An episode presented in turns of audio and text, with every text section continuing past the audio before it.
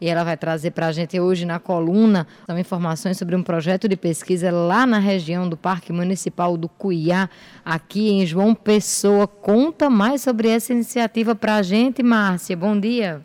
Oi, bom dia, bom dia aos ouvintes. Nessa semana vocês irão conhecer esse projeto de extensão universitária. Ele destaca a única unidade de conservação da natureza existente aqui no município de João Pessoa, que é o Parque Natural Municipal do Cuiá.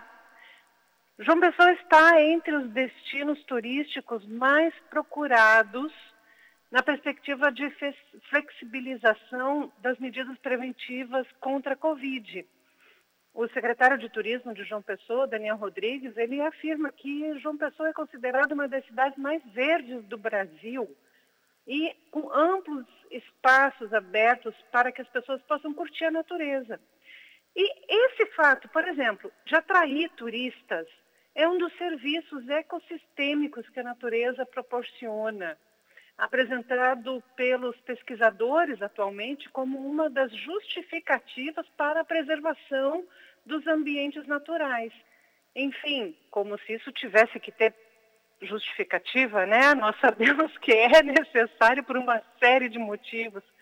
Mas esse é um dos pontos que trata o projeto de extensão coordenado pelo professor Henrique Gutierrez, do Departamento de Geociência da UFPB, Universidade Federal da Paraíba. E o título é serviços ecossistêmicos e os conflitos socioambientais no Parque Municipal do Cuiá. Esse parque fica na zona sul de João Pessoa, próximos aos bairros do, do Grotão, José Américo, Valentina, por ali. E o professor identificou um problema anterior a ser resolvido. E ele vai explicar para a gente.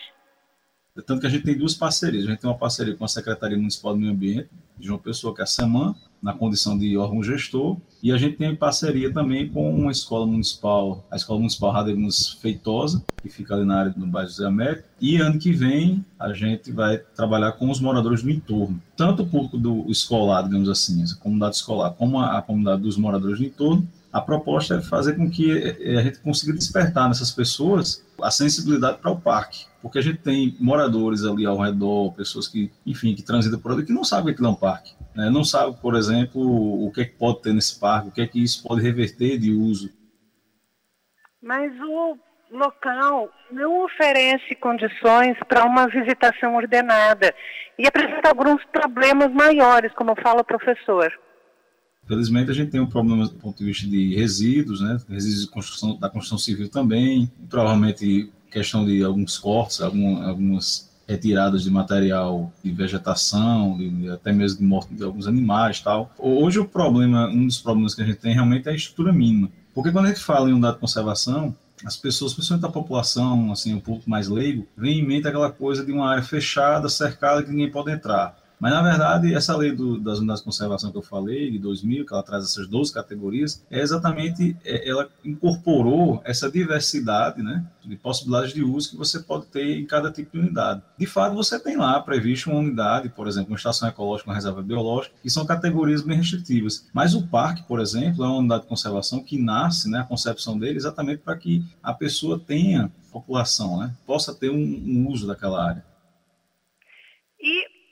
Parque Natural do Cuiá, ele tem muitas, muitas coisas que se podem fazer ali. Não só o turismo área verde, mas vamos ver o que mais que o professor Gutierrez destaca.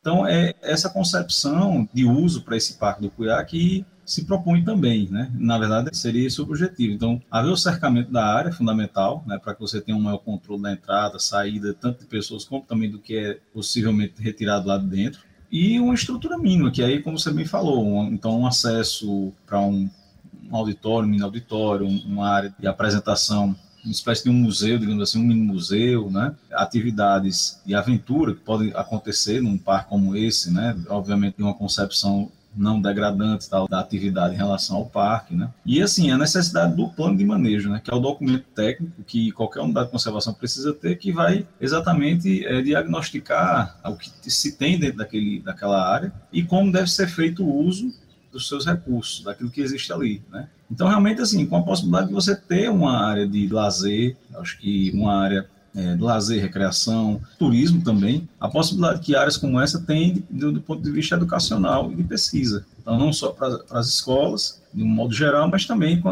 as instituições de ensino superior, em que você pode estar desenvolvendo projetos de pesquisa, de extensão, enfim, trabalhos acadêmicos de uma forma geral, de conclusão de curso, de mestrado, doutorado. Esse parque ele foi implementado oficialmente em 2012 então, de lá para cá, esses documentos, como plano de manejo, necessários para ordenar o uso do parque de forma a preservar, são estritamente necessários e já passaram do tempo de serem elaborados, né? A gente chama essa atenção aqui, parabeniza o professor Gutierrez por estar conduzindo esse projeto de extensão e entrego de volta a palavra a vocês, Beth Rai, um grande abraço.